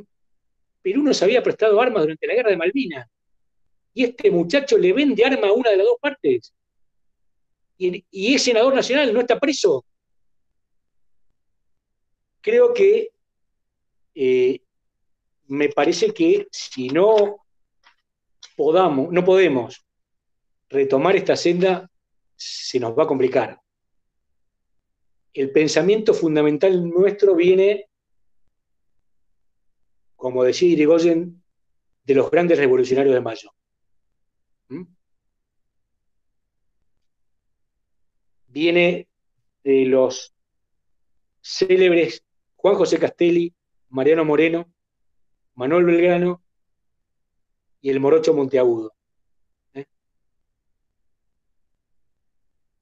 Después, la generación del 37, José María Gutiérrez, Esteban Echeverría, Marcos Sastre y no está Roberto, ¿no? voy a nombrarlo a Alberdi, pero a Roberto mucho no le gusta porque dice que era elitista y tiene razón, y tiene razón. No, está Roberto y te agrego que pidió disculpas por no estar porque no se pudo conectar, pero no está, no está. Bueno, estos muchachos escriben muchas cosas que terminan en la Constitución del 53, con un preámbulo virtuoso, con un preámbulo virtuoso, que Raúl Alfonsín, ora como un rezo laico y que fue la continuación del gran orador de la revolución, que había sido Juan José Castelli, que increíblemente, y a esto lo dejamos a Freud que lo analice, se muere de un cárcel de lengua, habiendo sido el gran orador de la revolución. Eh, ¿Queremos seguir un poco adelante o quieren hacerme preguntas? Nos quedan unos minutos. No, venimos bárbaros. Yo por, ahí, Marce, te iba a decir si querés entrar en, eh, en, las diferencias entre la segunda parte del primer libro, eh, las diferencias entre el peronismo y el radicalismo, donde ahí vos haces mención a, lo que venís diciendo, ¿no? Al peronismo muy basado en la filosofía hegeliana y a nosotros más del lado krausista, krausista kantiana. Eh, y, ahí, y ahí está buena esas diferenciaciones que haces porque, digamos, hace un poco a la génesis del, peronismo. De hecho, viste que el peronismo tiene como esos tipos eh, frases, cabeceras. Eh, primero está la, ¿cómo es que dice? Primero está el movimiento, después, claro. Y a lo que voy es que nosotros también podemos articular lo mismo y para nosotros primero no está el partido, no somos un movimiento, somos un partido. En todo caso, primero está el ser humano para el radicalismo eh, y, ahí entramos en bases de diferencias filosóficas profundas eh, con el peronismo. Bueno, dale. Eh, habíamos estado hablando de positivismo.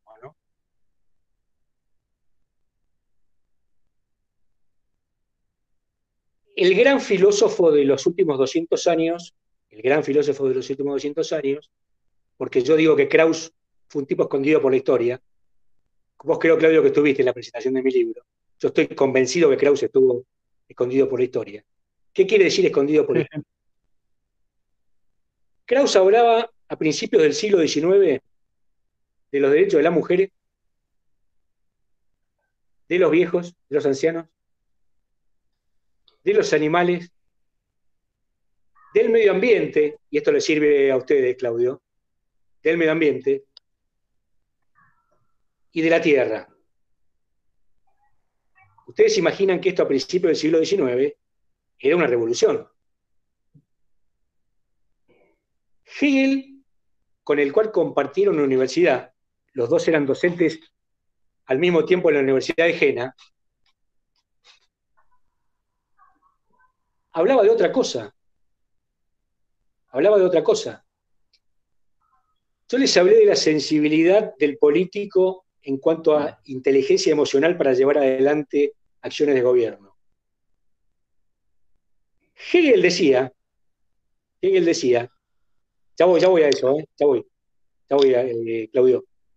Hegel decía, Hegel decía, que nunca las decisiones en la vida nunca la razón hegeliana, que es con mayúscula siempre la razón hegeliana, es la razón, es su razón, tenía que estar mezclada con los sentimientos. Es decir, el alma bella, ¿eh? el alma bella que cada uno lleva adelante, jamás tenía que influir sobre la decisión de una persona. Porque decía que los sentimientos los sentimientos, eclipsaban la buena decisión. Irigoyen decía, de la mano de Krauss, decía todo lo contrario. Yo quiero que el pueblo argentino tenga, que sea un poco menos de felicidad. Y además lo llevaba adelante en la práctica, porque Irigoyen para 10 años de hacer política para juntar dinero para hacer política tiene tres estancias, dos alquiladas y una se compra después, y la gente que él tenía trabajando con él, a todos, a todos, les cumplía lo que eh, eh, después fue el artículo bis de la Constitución. Todos tenían una casa, todos tenían una granja, todos tenían una casa habitable. ¿eh? Es decir, que él ponía en sus decisiones personales y de gobierno, y de gobierno, el sentimiento. Bueno, Hegel decía todo lo contrario. Hegel decía que el alma bella no era buena en la toma de decisiones y mucho menos en la de un político.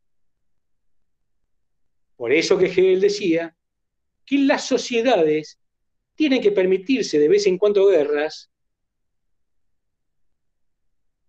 porque hacían una especie de equilibrio en la sociedad. Decía que las guerras desde algún lugar eran necesarias. Esto es absolutamente antirradical, absolutamente antihumanista. Todos sabemos lo que es una guerra, es la destrucción de todo, de cultura, de, sociedad, eh, de, educación, de bienes materiales, eh, de odios, etcétera, etcétera, etcétera.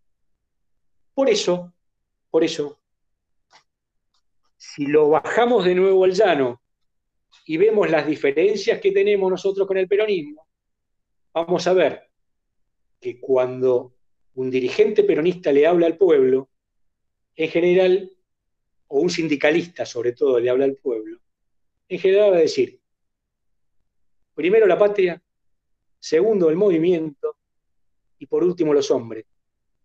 Y don Hipólito Yrigoyen decía en la famosa charla con Huber cuando se inaugura las charlas telefónicas entre Estados Unidos y la Argentina,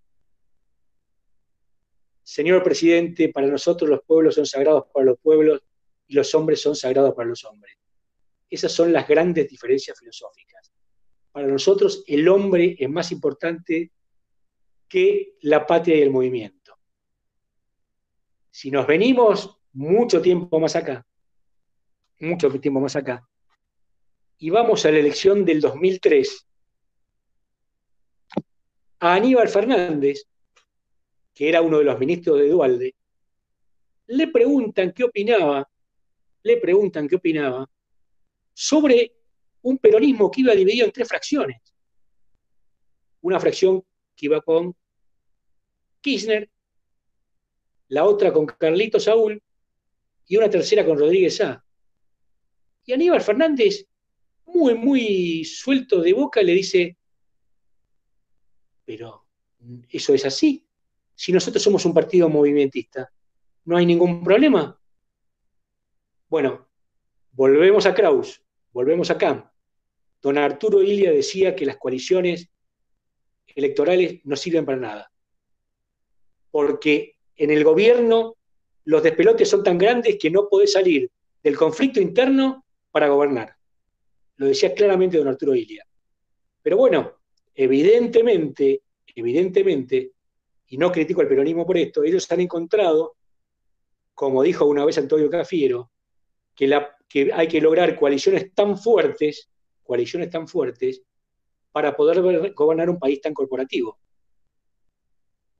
Ahora, han gobernado mucho tiempo en estos últimos tiempos de democracia y han hecho algunas cosas buenas, pero este país ha llenado de pobres también. Entonces algún problema hay algún problema hay. El otro día, leyendo un librito que se los recomiendo también, se llama Evolución de las Ideas de Izquierda y son unas conferencias que dieron en el Comité Capital en el año 90, después de la salida del gobierno de Raúl. Lo vuelvo a leer a mi maestro Eduardo Pasalaco. ¿Qué decía Eduardo? dice, muchachos, año 90, ¿eh? hacía un año que había asumido el neoliberalismo concretamente en la Argentina. Dice, muchachos, yo entiendo que en algunas cosas nos equivocamos, en otras no supimos y en otras no quisimos. Pero me parece, me parece que vamos a tener que allanar un poco el discurso y que nos están, nos están faltando algunas armas políticas de discusión y de mensaje para poder luchar con armas un poco más poderosas contra el neoliberalismo que se viene, que él llamaba neoconservadorismo. Y me parece que ese es el desafío que tenemos que tener todos, que tenemos que tener todos. Si vamos un poco al mundo, si vamos un poco al mundo, Sigmund Bachmann, el filósofo polaco, y Humberto Eco, nos están hablando ya hace unos cuantos años, no menos de 10, de una sociedad líquida. ¿La sociedad líquida qué es? Es una sociedad que se escurre en, las manos, que no se la puede tener, que las ideas que, que maneja esa sociedad no son ideas sólidas, Ahora, y vuelvo al principio de mi charla, si tenemos dos candidatos a presidente que manejan 800 palabras por, en su vocabulario total. ¿Cómo la sociedad va a tener, va vamos a tener una sociedad sólida? Es imposible. Es imposible. Me parece que la lucha va a ser, o que se viene, es por fortalecer nuestro discurso político. Yo no le puedo preguntar a un chico de la juventud qué diferencia tenemos nosotros con el peronismo y me diga que somos nacionales y populares. Me parece que tenemos que ir un poquito más a fondo. ¿eh? Cuando Arturo Ilia crea el programa nacional, el Plan Nacional de Desarrollo, lo tenía Alfredo Concepción, lo tenía Bernardo Grispo, lo tenía Félix Elizalde, lo tenía García Tudero, lo tenía Germán López. Yo no sé si ustedes tienen conciencia de la valía del Roque Carranza. Roque Carranza, cuando fue ministro de Guerra, fue a una clase de la Escuela Superior de Guerra sobre estrategia. Los milicos le tiraron la lengua y lo quisieron chusear y le dijeron qué opinaba de la estrategia.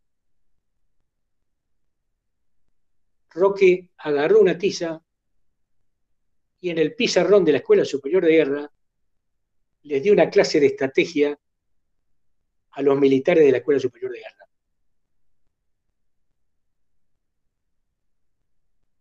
Roque Carranza, Roque Carranza, junto con un científico que le falleció a Raúl unos días antes de asumir, Jorjón Sábato, no era Jorge, ¿eh? Jorge después fue ministro con él, tenían en su cabeza el desarrollo nuclear argentino. ¿Eh? Tenían en su cabeza el desarrollo nuclear argentino. Yo pregunto, ¿hay alguno hoy que tiene en su cabeza el desarrollo nuclear argentino? Castro Madero, que fue un hombre venido de la dictadura, fue continuamente eh, clausurado, continuamente este, no me sale la palabra. ¿Censurado? ¿Continuamente? ¿Censurado? No, no, no, no, al contrario. Al contrario.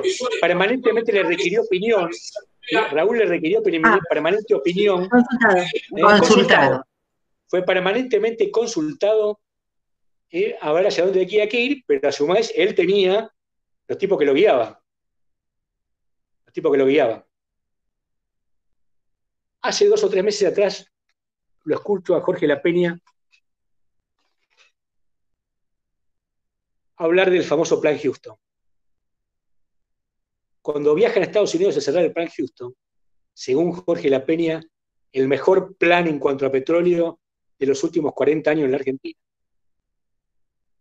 Él tenía mucho miedo que Raúl entrara en algunas falacias técnicas, que en la negociación Raúl no tuviera claramente cuatro o cinco cosas técnicas que había que tener. Y se lo consultó a Roque y le dijo, no tengas ningún problema, esas cuatro cosas Raúl las sabe de memoria. Quédate tranquilo. Ya lo, ya lo asesoramos. ¿Eh? Y además, el plan de desarrollo nacional de Arturo Ilia tenía la asistencia de Robert Malone, que era un economista de Harvard, especialista en desarrollo, de la cual Juan Vital Sorruil fue discípulo. Y además lo tenía el francés Gilles, que tenía en su cabeza 50 años de planificación en Francia. Ahora, ¿cómo se rodeó Arturo Vélez a toda esta gente? Porque tenía virtudes especiales, porque se, se, se discúlpeme la presión, se calentaba por estas cosas. ¿Eh? Por eso pudo tener el contacto entre José de Castro para venderle 200 millones de toneladas de trigo a China. ¿eh? Me parece, me parece, y me queda muy poco tiempo, que si no seguimos ahondando en estas cosas, si no seguimos enriqueciéndonos con ideas nuevas, me parece que el desarrollo de la Argentina está complicado. Me parece que el desarrollo de la Argentina está complicado. De lo actual, de lo actual, por lo que he leído, me parece que Culfas alguna de estas cosas maneja. Me parece. Me parece. Vamos a verlo en la práctica. Vamos a verlo en la práctica. Algunas cosas manejó Néstor, en todo el gran desarrollo que hubo con los satélites. Y esa pequeña empresita que tiene ese argentino, que salió un artículo en La Nación hace unos 20 días atrás, que están mandando microsatélites y es, una de las, es la tercera empresa en el mundo que lo hace. Ahora, si no tenemos alguno de estos tipos que, como bien dijo Celedonio, a veces no necesitan estudiar tanto ni leer tanto a los filósofos, pero naturalmente lo hacen, eh, me parece, por ejemplo, que el desarrollo del litio en Argentina se va a complicar bastante. Somos el tercer, el tercer país que tiene litio en el mundo. ¿eh? Y no nos olvidemos que los autos de eléctricos que van a salir en los, últimos 30, los próximos 30 años llevan 22 kilos de litio cada uno. ¿Mm? Así que me parece que el rumbo es ese. Eh, no sé si pasará por estos viejos pensadores o algunos otros pensadores que vamos a tener que empezar a adoptar. ¿eh?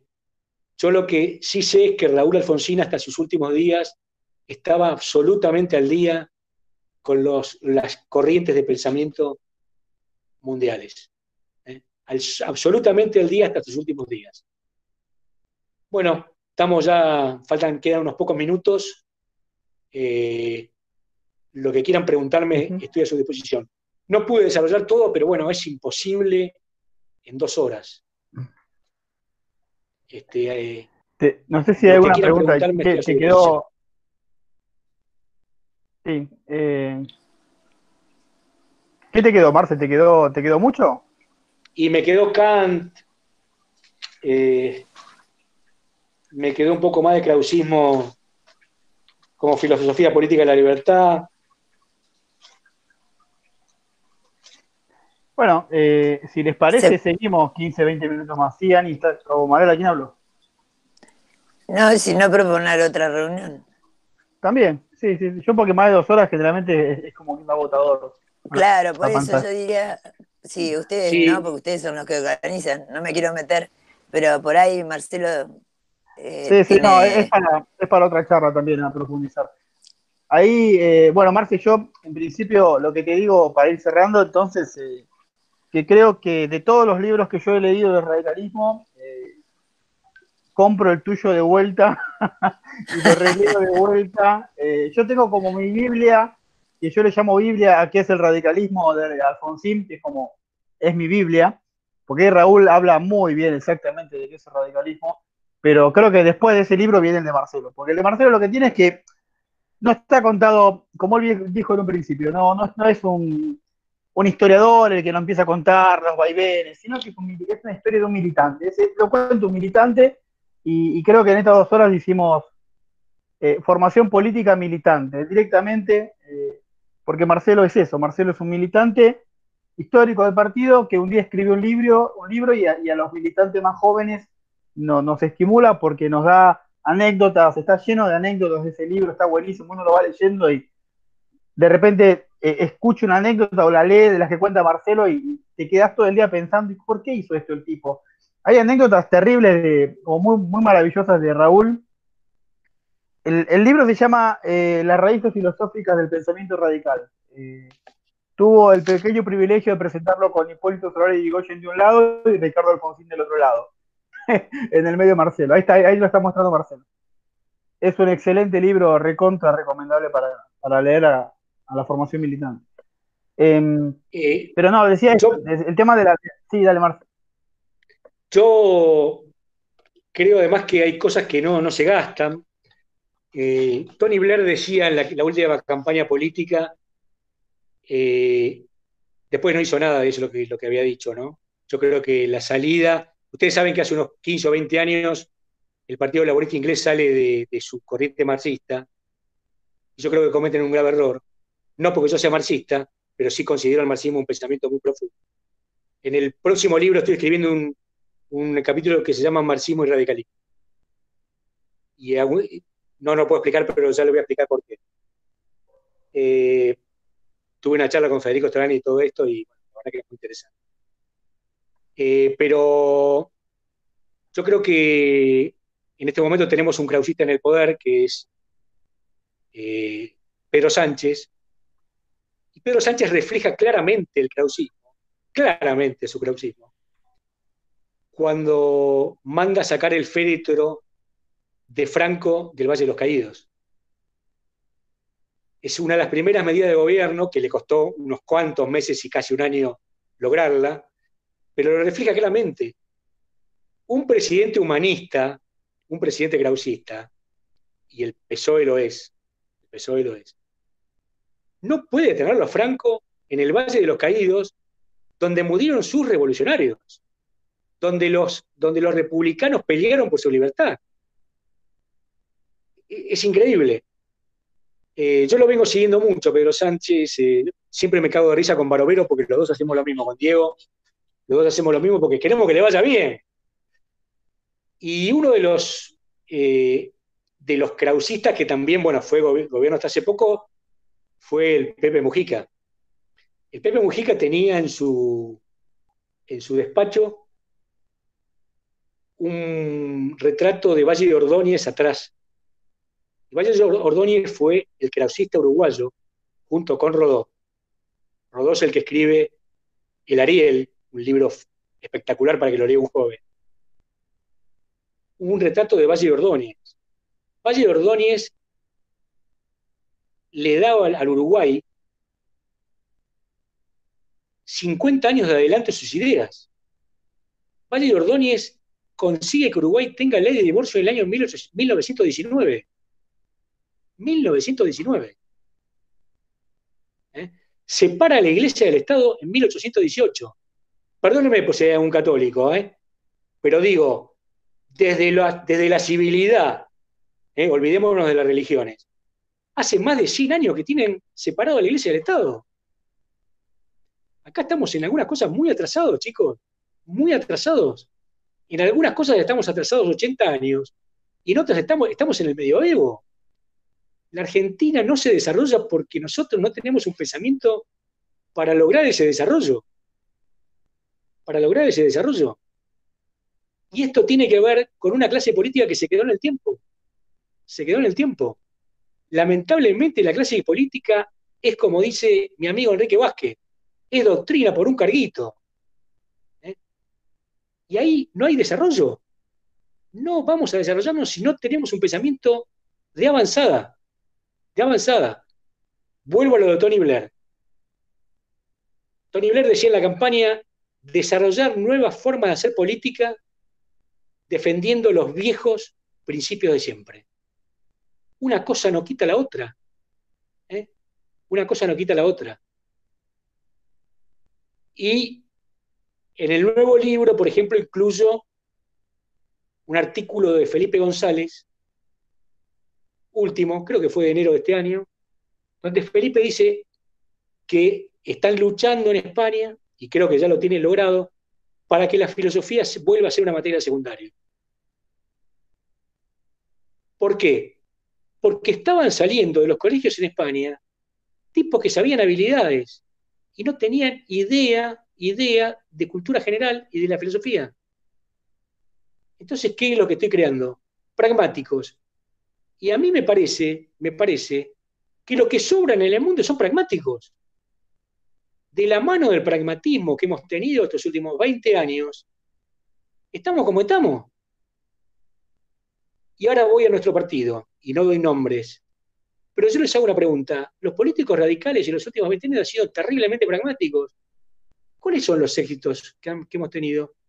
Cada día estamos más lejos del poder. Cada día estamos más lejos del poder. Y un partido político que no tiene visión de poder no es un partido político. Es una entelequia. Es una entelequia. Y Ligoyen fue dos veces presidente de la mano de sus ideas filosóficas y espirituales. Dos veces.